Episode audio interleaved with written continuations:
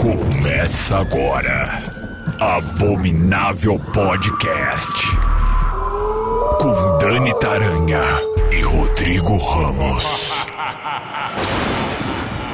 Oi, gente, bem-vindos ao Abominável Podcast. Eu sou Dani Taranha e ele está aqui comigo, Rodrigo Ramos. Oi, Rodrigo! Olá! Tadã! Eu já sei o que, que você fez. Como é que chama isso daí? É o sinalzinho da Netflix, não é? Faz de novo. É o símbolo. Tadã!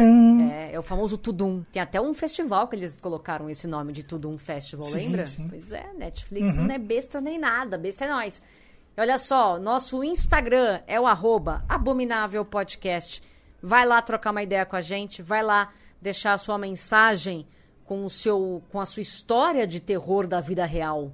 Conte pra gente, em breve teremos o programa dos ouvintes aqui, especial só com histórias de vocês. Então vocês mandam tudo isso lá no Abominável Podcast no Instagram. Aproveita, já curte a página, já comenta os posts e tudo, já manda sugestão. A cozinha tá aberta, entra lá, faz o que você quiser. É basicamente isso. E por que começamos com tudo um da Netflix? Porque hoje nós vamos falar sobre os filmes de terror originais da Netflix. Não todos, evidentemente, porque senão teríamos 75 horas de podcast. Mas os nossos preferidos, a minha lista e a lista do Rodrigo dos preferidos. É, todo mundo entra e pergunta: Ah, eu queria ver um filme de terror na Netflix, indica aí, indica aí. Pois é, a ideia é justamente ter esse, essa listinha aqui que vocês possam consultar e conferir a cada vez que você entrar e, e descobrir o no- nosso podcast, você vai ter uma, uma lista que é fixa, né? Porque a, a Netflix ela tem as produções que eles colocam no catálogo de tempos em tempos e tem as produções próprias que estão lá para você assistir quando você quiser, que não tem esse, esse risco aí de sair da, da programação. Exatamente, é isso que a gente vai fazer hoje. Quem começa? Vamos fazer Joaquim Pô? Mentira, não vamos não. Até porque não tenho a menor condição Damas de fazer isso. Damas primeiro. Damas primeiro? Então sou eu, eu acho. Bora. É, a gente separou três filmes, né? Três eu, três Rodrigo, e eu vou começar por um que eu não dava absolutamente nada pra esse filme. Nada. Sabe o que é nada? Nada. Eu achei que ele seria uma porcaria, mas eu me diverti horrores assistindo e eu recomendo que todo mundo assista. Um filme chamado A Babá, de 2017, e que mostra uma jovem, ou melhor, um jovem, que é apaixonadíssimo pela babá dele, e a babá é uma menina, aquelas meninas bem americanas mesmo, sabe? Loira, gostosa, bonitona, toda simpática, toda carismática. Só que ele descobre que essa babá, na verdade, é uma assassina adoradora do diabo. Veja você. E tá rolando uma treta enquanto ele tá sendo lá cuidado pela babá, meio que tão, sei lá, né, fazendo um ritual satânico na casa dele. Enfim, quem nunca já fez? Mas é essa, essa é a, a trama de A Babá. E aí esse menino se vê encurralado e, e o, que, o que era pra ser uma comediazinha leve vira um troço muito louco. E o que eu gosto bastante desse filme é que ele consegue dosar as coisas muito bem.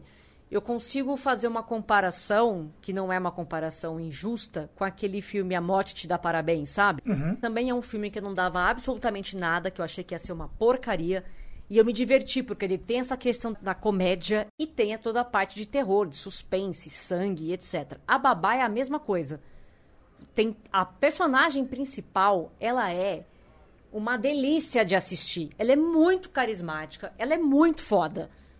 E é uma completa de uma louca. E você tem tudo nesse filme. Você tem a comédia bem dosada e você tem é, o terror bem dosado também. É sangue, é morte. E você fala, cara, para aonde esse filme vai parar? Pelo amor de Deus, é uma coisa mais absurda que a outra. Eles não se levam a sério. Tem umas sacadas assim, um humor bem sarcástico, bem ácido. E eu acho que vale a pena. Fizeram o segundo, eu assisti o segundo. Não é tão legal quanto o primeiro, mas é divertido. E o segundo também está na Netflix, evidentemente. Mas se você quer, sei lá, diversão garantida, terror com comédia, vai na Babá, que você vai se divertir horrores. É realmente muito legal. Você gostou desse ou você não viu esse, Rodrigo? Esse eu não vi ainda, assim, eu vou, vou confessar que eu tenho um trauminha do Magui aí, É? aí eu, ah, Magui, aí eu. Você fica tipo, tenho- ah, não. É, é, eu vejo, amanhã eu vejo. Amanhã eu vejo. Mas acho que esse vale a pena, viu? Acho que você vai gostar. Você gosta de terror com comédia, não gosta? Sim. Ah, então você Ó, vai gostar. muito bem. É divertidíssimo esse filme. É muito legal. Até o exemplo que você deu aí do, do A Morte dá Parabéns, eu gosto bastante. Então, é na mesma linha, viu? Vai pro teu agora, Rodrigo, o teu primeiro. Então eu vou dar uma, vou dar uma quebrada aqui no clima, né? Vou pegar um, um filme que é um pouco mais lento, um pouco mais sério. Um pouco mais lento, você foi legal, você sabe, né? Que um Pouco, pouco pouco mais, lento, lento. você foi legal. Que eu assisti esse aí também. Vou ter que dizer uma coisa pra você: tem que ter uma paciência, né? Misericórdia. Tem, Mas tem vai lá. ter. Ele, é- ele é um, um slow burn ali, assim, tipo, com a ponta do, do fósforo. É, o Apóstolo, né, que é o filme do, do Garrett Evans, é um filme de 2018, e se passa em 1905, quando um cara chamado Thomas Richardson, que é vivido pelo Dan Stevens, viaja para uma ilha remota para investigar o desaparecimento da irmã dele. né? Ele recebe umas cartas ali estranhas, ela se envolveu com um culto, né, um culto religioso ali daquela região, e eles estão pedindo um resgate por ela. E aí ele chega, assim, meio que ninguém sabe quem ele é, e aí ele vai tentando descobrir o que, que aconteceu. E conforme ele vai investigando, as coisas vão ficando mais estranhas e mais é, assustadoras, por que não? Mas assim, é um filme, como eu disse no começo, ele é bem devagarinho, ele é um filme para quem curte as linhas de a bruxa, assim, Sim. ainda assim eu acho que a bruxa é um pouco mais Dinâmico. é, dinâmico, porque a bruxa é mais direto ao ponto, né? Sim. Esse ele dá umas rodeadas assim. Mas eu gosto muito de folk horror, né? Que é esse estilo de filme sobre seitas, é, forasteiros Sim. descobrindo mistérios do vilarejo e tal. E eu gostei desse, eu acho interessante. Mas, né, claro, vai aí sabendo que você vai tomar um tempinho, toma um cafezinho antes para não dar aquela cochilada. Mas é um filmão, eu gosto bastante. E é curioso que o Garrett Evans, ele é o diretor da Operação Invasão, né? Que é um filme de ação, Pois é. Porradeiro, que é- verdade. nem lembro como é que chama em inglês, mas The Raid, Acho que né? é The Pra Raid quem mesmo. conhece em inglês, The Raid é um filmaço de ação. Ele fez o Raid 1, o Raid 2, está no, no VHS. Então ele tem, tem algumas. é, ele manja fazer ação, manja muito bem, mas também consegue criar ali uma tensão quando ele tira o pé do acelerador e puxa o freio de mão e vai. Eu gosto de Apóstolo. É, o único problema pra mim é o tempo. É isso que você falou. Ele é realmente arrastado, né? Ele tem um- o tempo dele. Ele... e É. aí você fica, tá, eu tô acompanhando esse filme, vamos ver, né, quanto tempo esse tempo dele vai demorar. Mas eu acho um filme bacana também. Eu gosto bastante desse filme. E é, eu, ele, embora ele seja comprido e bem, meio devagarinho assim, eu acho interessante porque ele vai mudando, né? O rumo da história, você vai, tá, então é isso que aconteceu. Não, não é isso. Tá, mas Sim. que diabo é isso que tá vendo, que tá aparecendo agora? Tá, quem é esse cara? Sabe, ele vai envolvendo, assim, eu gosto desse clima. Bom, o meu segundo, a minha segunda dica é um filme que quase ninguém gosta. Mas eu gosto desse filme e eu vou explicar por quê. Se chama O Páramo. É um filme de 2021 e mostra um casal com um filho. Eles vivem reclusos da sociedade, uma área assim, quase um, um sítio, sabe? Uma casa no meio do mato, numa área completamente isolada. E o objetivo deles, eles foram para esse lugar justamente para ter uma existência pacífica, né? Até porque a, da onde eles estão vindo está em guerra e tal, então eles querem ficar longe dessa guerra, querem não ter o risco de, de se ferir nessa guerra e etc. Então eles estão morando lá no meio do nada, estão é, colhendo é, uma hortinha ali e tal, estão meio que autossustentáveis, assim, para justamente evitar de ficar indo toda hora na cidade e correr o risco de, de, de morrer. Acontece que, quando você fica muito tempo isolado, né? A sua mente começa a pregar peças em você. E aí é o que acontece no páramo. Eles começam a ver uma criatura misteriosa que está circulando, está rodeando a casa deles. E aí o, o pai entra em desespero, todo mundo fica desesperado, começa a ter umas revelações do passado desse pai, e aí isso começa também a influenciar a questão da relação entre eles, porque o pai quer que o menino seja um menino autossuficiente no sentido de que você tem que ser um homem, você não pode ser covarde, você tem que ir lá e matar o coelho que você vai comer, você tem que ir lá e fazer um monte de coisa. Né? O pai tem a preocupação de preparar esse filho para a vida e a mãe fica preocupadíssima porque ela quer que o filho seja quem ele é e que o pai respeite o tempo do filho e as decisões do filho. E aí então tem esse embate de marido e mulher na criação da criança. E depois disso aparece um forasteiro do nada, que acaba gerando um outro conflito. E aí esse pai tem que ir para a cidade levar esse forasteiro embora. E aí a mãe fica com o filho sozinho naquela casa. E a criatura então fica ali rondando e aí você vai descobrindo aos poucos o que é, para onde vai, como se alimenta e da onde vem. E é óbvio, não é muito difícil de perceber que é uma metáfora, né? Esse filme não é uma coisa literal. Temos aí uma, uma metáfora para depressão, temos aí uma metáfora para solidão, para isolamento, né? Tem uma série de coisas psicológicas que envolvem, mas eu acho legal como esse filme trata essas, essas relações. E para mim ele, ele, não é tanto um filme de terror, ele já é um, para mim ele é meio que um filme um drama com suspense, sabe? E eu fico morrendo de pena daquela mãe, morrendo de pena daquele pai, morrendo de pena daquela criança. Eu choro em filme de terror, né? Você sabe, Rodrigo. Eu sou, eu sou esse tipo de pessoa. E eu dei uma choradinha no páramo. Trevosa por fora, mas fofinha por fofinha dentro. Fofinha por dentro, exatamente. Então, quem tá buscando uma coisa literal, quem tá buscando um terror que escancara ali na cara, não vai gostar de Páramo mesmo. Porque a pegada dele é outra. Inclusive, ele é meio lento também, tá? Uhum. Nessa pegada de meio de filme lento, também tem esse lance. Você assistiu esse? Assisti. Esse foi, acho que, o primeiro filme assim, mais comentado de terror desse ano, né? uhum. né? Ele ele é de 2021, mas ele chegou aqui no Brasil em janeiro, fevereiro, janeiro, se eu não me engano. Eu acho que foi. Eu é. nas férias. Foi em janeiro. E eu, eu gostei, assim, pra galera que ficou curiosa, assim, mantidas as devidas proporções, ele lembra um pouco a obra do Guilherme Del Toro, né? O, o, o Labirinto do Fauno e a Espinha do Diabo.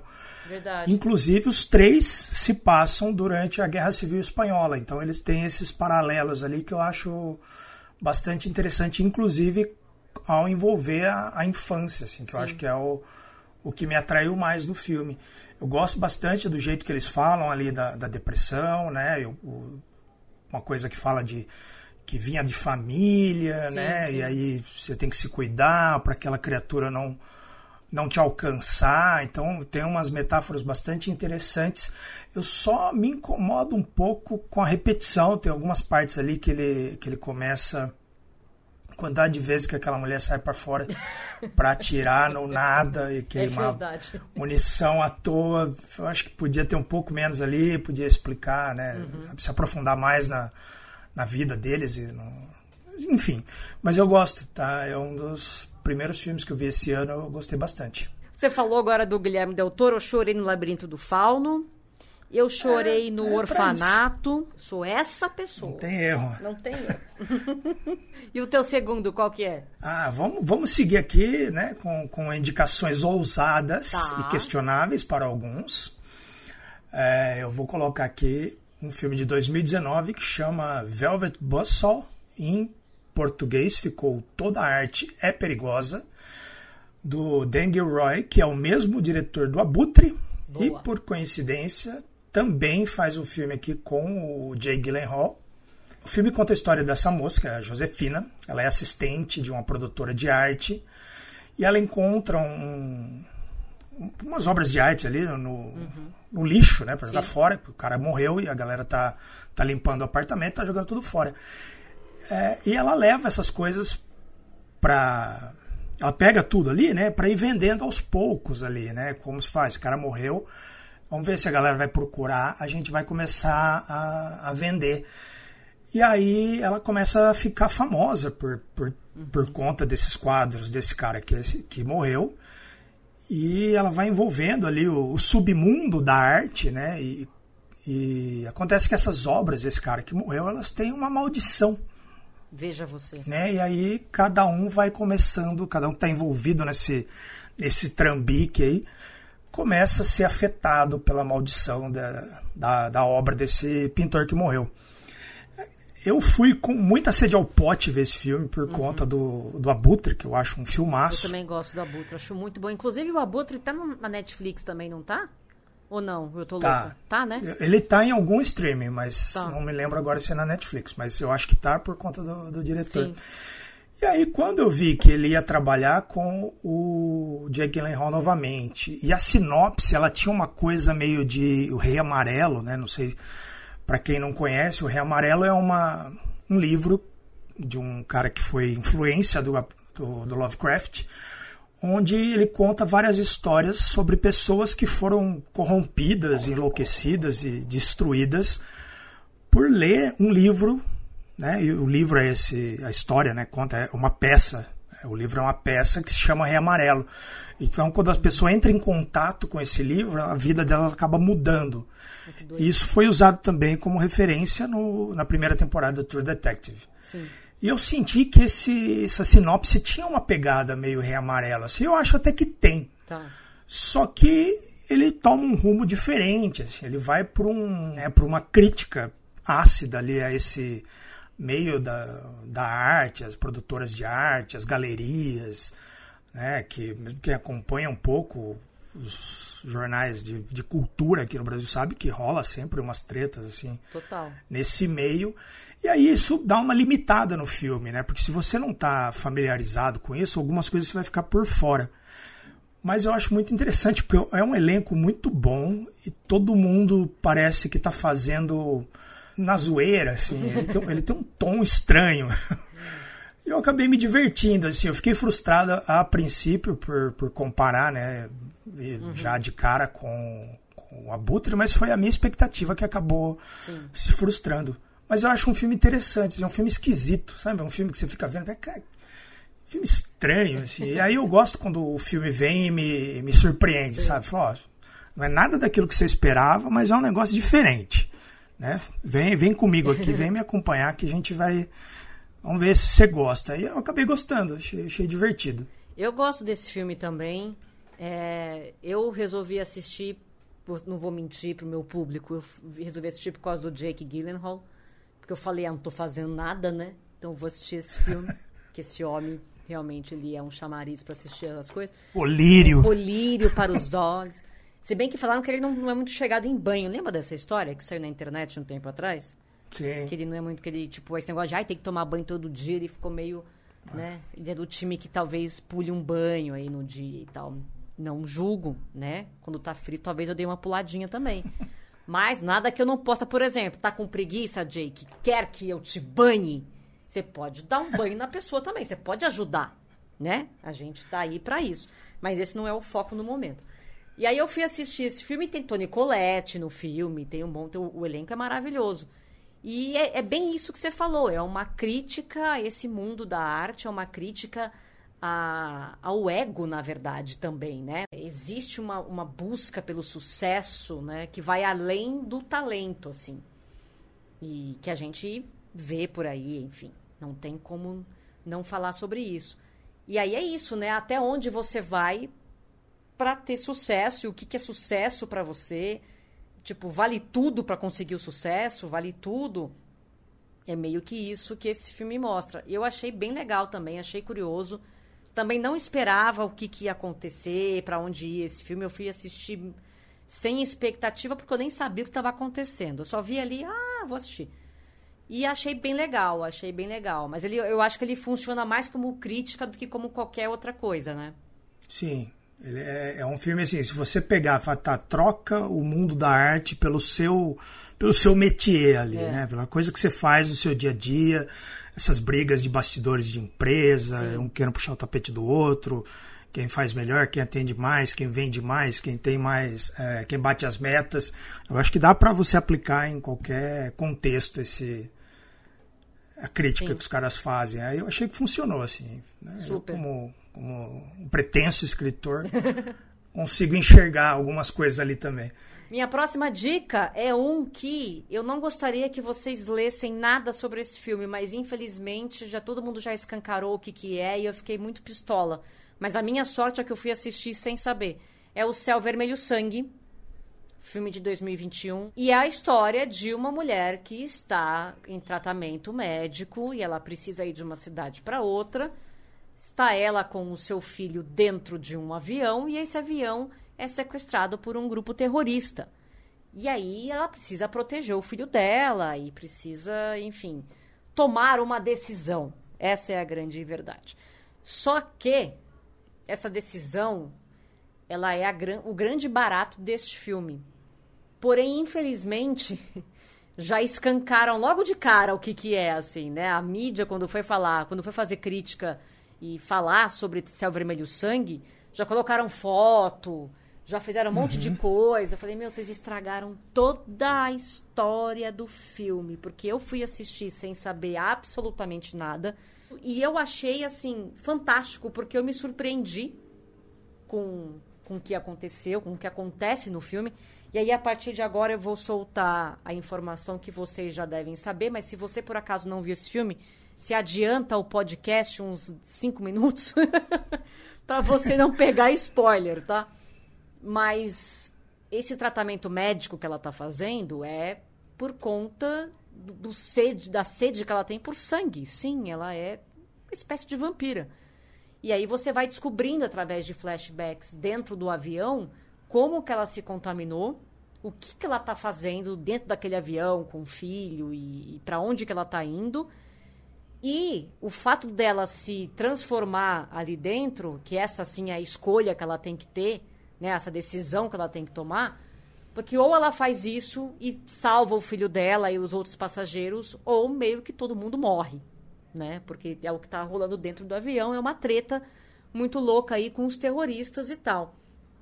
E para piorar a situação, evidentemente tudo sai do controle e a gente tem uma infestação, uma contaminação geral de dos vampiros todos ali dentro e você fica pensando, meu Deus do céu, como é que esse avião vai pousar, né? O que está acontecendo aqui? Então, é um banho de sangue, é uma coisa maravilhosa, mas é um drama também. É um filme de ação, é um filme de suspense, é um filme de terror. Eu acho que ele tem uma mistura de um monte de coisa. O fato de, de ser um, uns vampiros meio, meio from hell, assim, sem muita frescura de, de sim, uma coisa mais animalesca do que sedutora, eu acho muito mais legal também. Né? Essa coisa que vai pro monstruoso, vai pra criatura mesmo. Eu gostei bastante. Eu acho que é um filme que tem bastante coisa. Eu só achei que, se vale aqui uma crítica, que ele deu uma pesadinha no tempo, assim. Ele poderia, sei lá, ter acabado uns 10 minutos antes, talvez, não sei. O que, que você achou, Rodrigo? Você assistiu esse, né? Sim, putz, eu assisti esse filme logo na primeira semana que ele saiu, assim, uhum. antes de, de rolar spoiler, né? Eu vi a galera dos perfis de terror que eu sigo no Instagram comentando, né? Sim. Colocando ali o cartaz. Falei, ah, vou, vou, vou conferir. E gostei bastante, fui, fiquei surpreso, assim, feliz com a surpresa. Ele tem uma pegada meio 30 dias de noite, Sim. com Trent Busan, né? Ele meio que mistura ali numa coisa nova. Eu gostei muito da, do drama ali, da história, né? É. E da mistureba de coisas, né? Sim. De jogar terroristas, vampiros, e aí o avião tá indo em direção ao sol nascente, e aí quanto tempo ela tem para resolver isso? É bem legal e, e, ele tem um ritmo bem acelerado. É. Eu acho que quebra um pouco. Eu acho talvez esses 10 minutos que você comentou aí, eu acho que os flashbacks talvez sejam muito didáticos. Tem um. Uhum uma outra coisa ali que talvez dava para dar uma resumida e deixar um pouco mais de mistério no Sim. ar, sabe? Acho que quando tenta explicar muito, ele perde o ritmo, mas é muito legal. Assim, é um filme de ação bom, né? um filme de terror bom e filme da, da Netflix, assim, um dos melhores. É. E aí, do ano passado, né? Eu simplesmente tinha esquecido desse filme. E o seu terceiro, Rodrigo?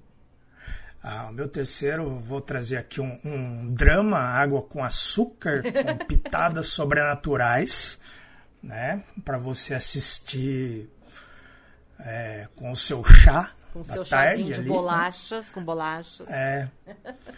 Chama Vozes e Vultos, Things Heard and Seen, né? Se eu não me engano. É, direção do Robert Puccini, eu acho, e a Sherry Springer Berman, estrelado pela Amanda Seyfried. É, esse filme fala dessa, dessa moça que está indo para o interior, ela é uma artista de Manhattan, e ela está se mudando para o interior junto com o marido que conseguiu uma oportunidade né, de emprego numa, numa faculdade ali, num- numa escola, acho que é uma faculdade. É uma faculdade. A faculdade, né? E é uma cidadezinha pequena e tudo mais, e ela está abandonando toda a vida dela para acompanhar o marido nesse sonho. E aí, conforme ela, é, ela se- eles se mudam para uma casa onde a pessoa que estava ali morreu, e essa ela começa a sentir algumas influências sobrenaturais na vida dela ali, que vão acabar revelando algumas verdades que ela não queria saber, mas deveria, sobre o marido e a vida dos dois. Assim, é um filme. é, como que eu vou dizer assim? Um filme do Ele boy tem- lixo. De boy lixo. É um filme, né? Essa leva, né, de filmes de, de- sobre boy lixo, né? Que, que vale a pena, né? As Vale a pessoas devem continuar fazendo para esfregar na cara da sociedade que nem tudo que reluz é ouro. Exatamente. E ele tem bem pouco de terror, assim. Ele tem, ele tem algumas passagens sobrenaturais e tal. Mas eu me envolvi bastante com o drama. Eu me envolvo com esses filmes de. Até teve quem lembra o outro que a gente fez sobre o The Night House, né? Sim. Eu acho que ele tem ali um.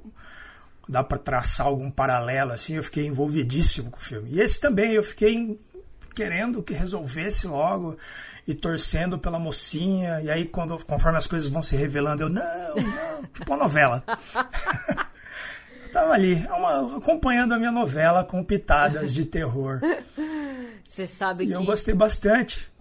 Eu- E é interessante como, ele, como eles usam essas, a questão da perda e a questão do, do sobrenatural e traçam uma coisa como se isso acontecesse sempre, isso acontecesse com todo mundo. Então, mais do que um filme sobre essas revelações, ele fala ali de machismo, Sim.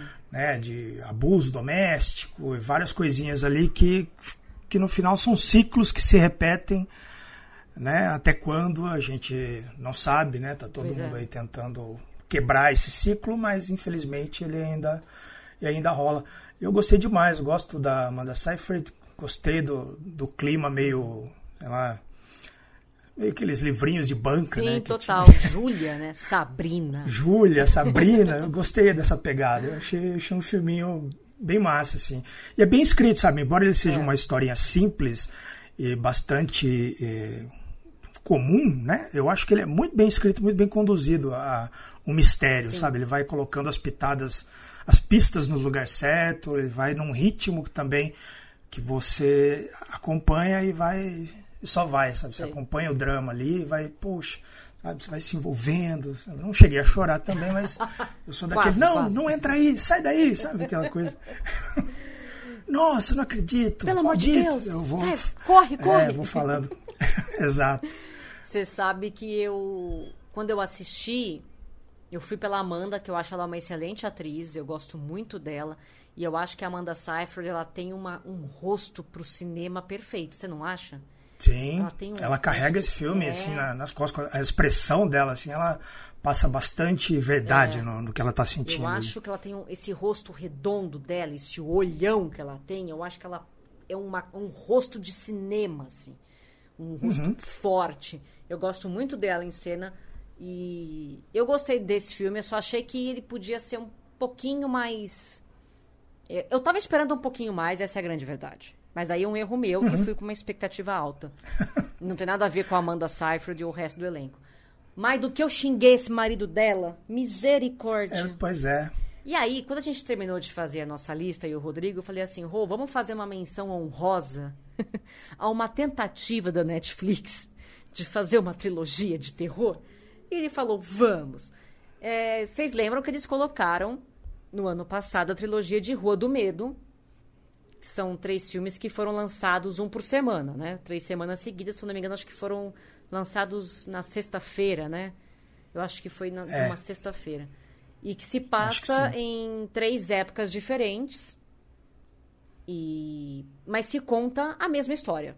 Então é uma história única e que você vai assistir em, em, três partes. Poderia ser resumida num único filme, sim, poderia. Mas eles quiseram aprofundar é, os flashbacks de uma forma bem detalhada, né? Então você uhum. tem passado, presente e o que vai acontecer misturados aí nesses três filmes. Eu achei a ideia interessante de você pegar uma única história dividir em três filmes com três tempos. Uh, eu só não gostei dessa coisa teenager que a Netflix agora tá achando que só isso se sustenta, entendeu? Eu queria que fosse uma coisa mais levada a sério. Não que não sejam uma coisa levada a sério, mas nos, eu queria que fosse uma coisa mais adulta, com menos piada, com mais suspense, com mais terror, que fosse para um lado mais radical mesmo me lembrou muito de Stranger Things, então eu falei, puxa, mais é, é outro Stranger Things que a Netflix está fazendo, sabe? Então, é. Sim.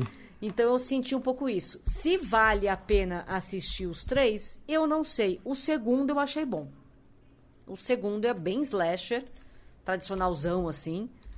Então o segundo eu achei interessante, mas os outros dois eu meio que assisti para saber como é que vai acabar, né? Porque você não sabe, você está assistindo, o filme não acabou. Então são, são filmes incompletos. Para você saber, você tem que ter assistido os três para você fechar ali o ciclo e entender tudo. Mas não acho também que seja que você vá morrer de tédio se assistir a trilogia. Você pode se divertir, mas se eu tivesse que escolher um dos três, eu escolheria o do meio. Você curtiu a trilogia? É, eu acho. Sim, eu assisti, né, para para quem não, não conhece aí, o, a Rua do Medo é uma série de livros do R.L. Stein, ou R.L. Stein, né, para ficar no, pra ficar chique. no inglês aqui, para ficar afiado no inglês, que é o criador do Goosebumps. Então, você já vai sentir essa pegada mais teenager ali, porque ele já vem né, de uma linha mais infanto-juvenil. Embora eu acho que tem algumas coisas nessa nessa Rua do Medo, e isso que eu eu não consegui entender muito bem. Eu acho que tem alguns assuntos que eles abordam que são bem sérios, mas ao mesmo tempo é, a roupagem da coisa ali, a maior parte, né, o, o que envolve, to, é mais adolescente, então ficou parecendo que eles que, queriam mirar é, em dois uhum. públicos e acabou acertando mais no adolescente, que aí viu umas coisas mais legais, mais, mais pesadas numa coisa que foi feita para eles, né? Exato. É, eu gosto bastante do segundo, que é o que se passa nos anos 90, né? Sim. E de algumas coisas do terceiro, naquela época ali, antes, né? Que conta a cidade antes dela ser... É, no, no comecinho ali, quando ela estava sendo fundada. E aí tem, tem umas coisas bem pesadas nesse terceiro ali, aquela cena da, da igreja, sim, né? Sim. Do, tem umas coisas bem legais. Mas eu acho que no final ele não, não precisava ser uma história só, sabe? Tá. Poderia ser Três histórias soltas sobre essa né? cidade. É, é.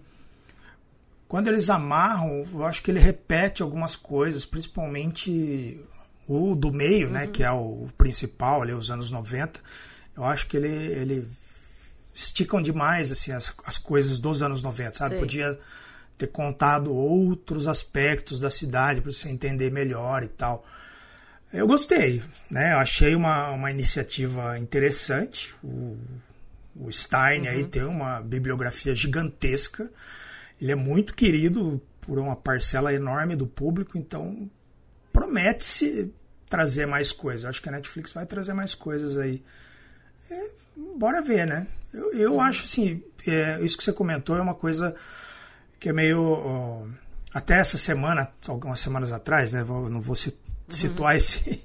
Não vou, não vou lembrar quando que foi que isso aconteceu, mas a Netflix postou no Instagram alguma coisa sobre filmes de terror. E aí a galera começou, é, pô, tá na hora de trazer filme novo, né? Esses filmes já estão batidos. Não sei se você chegou a ver Eu isso. vi eles colocando e a, e a galera embaixo, é, traz filme bom também, né? A galera ficou meio É. pistola lá, reclamando que queria Porque filme bom de que- terror e não só filme infanto-juvenil ou, sei lá, É, bobinho, né? eles têm um, uma, tipo, um gabarito para fazer filme, Sim. sabe? Ah, tem que ser desse, a gente vai colocar esses, tem que ser assim, mesmo para colocar de filmes antigos, filmes antigos não, filmes de outros, Tá. produzidos sem ser da Netflix, né, outras produções, eles não, não variam muito, assim, é muito parecido, né, o É. estilo e tal.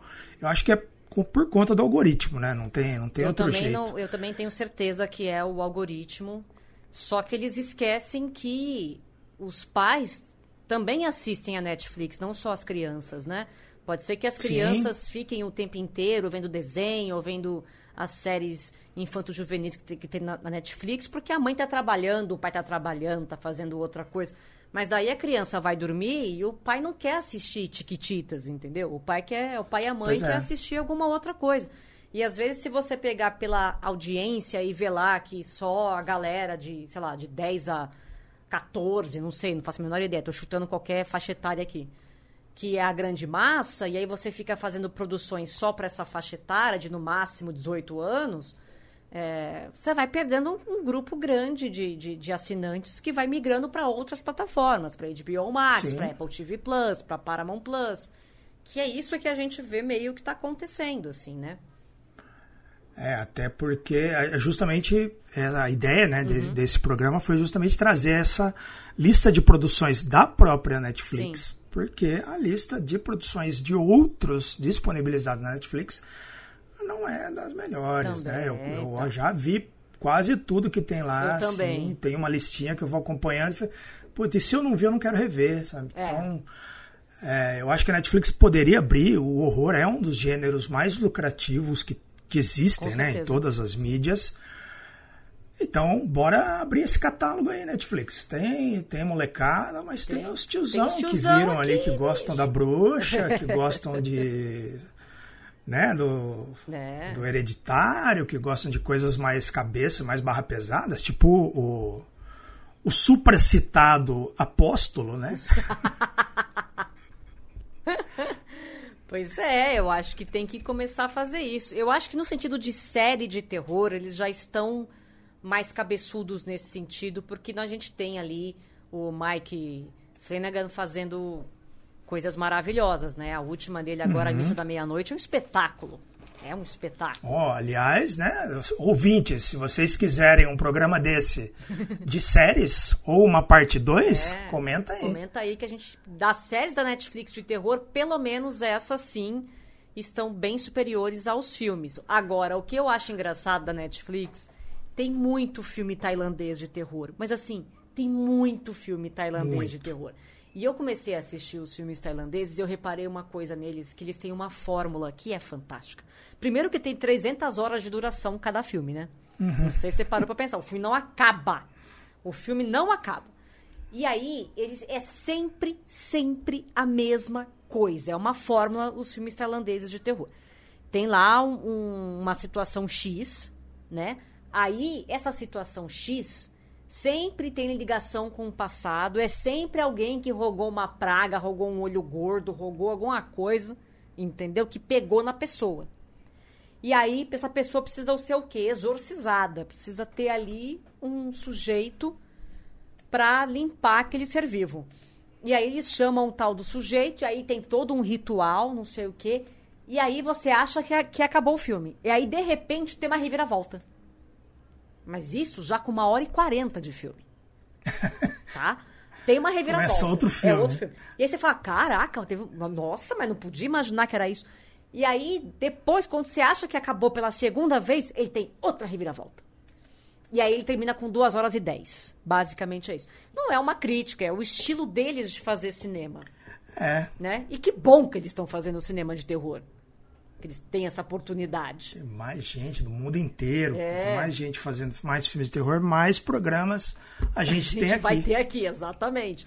Então não é uma É só a hora que a gente crítica, mas- chegar, a gente poder fazer só um programa só com filmes de terror da Indonésia, do sul da Indonésia. Olha só que né? legal. Ah, vamos embora. Não, e é legal você ver É, esses completando filmes. o globo. Você vê esses filmes da Indonésia e tal, é legal porque você fica sabendo de um monte de, de lendas urbanas que eles têm, né? O folclore deles é uma coisa muito louca, eu acho muito curioso isso. E eu acho que se vale a pena também, além de você entender essa estética que eles usam, é essa questão da cultura deles, né? O que eles cultura, acreditam é legal, é um- e tal. Você fala, gente, pior que eles, né? Tem, tem isso mesmo. E, e tem algumas coisas que você consegue fazer um paralelo com, com o nosso folclore aqui, com as nossas lendas e tal. Eu acho bem interessante. É um, é um, são, são filmes que são curiosos de assistir. Não, não tem medo, não Uhum. tem nada, mas são curiosos de assistir se você pegar por esse lado. Olha, bastante Legal. coisa hoje, hein, Rodrigo?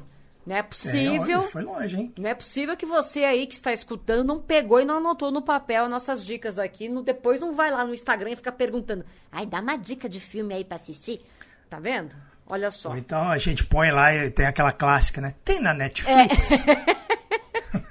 Semana que vem tem mais Abominável Podcast. Vai lá no Instagram, conta pra gente se você assistiu esses filmes, se você curtiu ou não. Fique ligado que em breve teremos muita coisa bacana por aqui, não é mesmo? Beijo, Rodrigo. Beijo. Tchau, gente. mais. Abominável Podcast. Siga-nos no Instagram, arroba Abominável Podcast.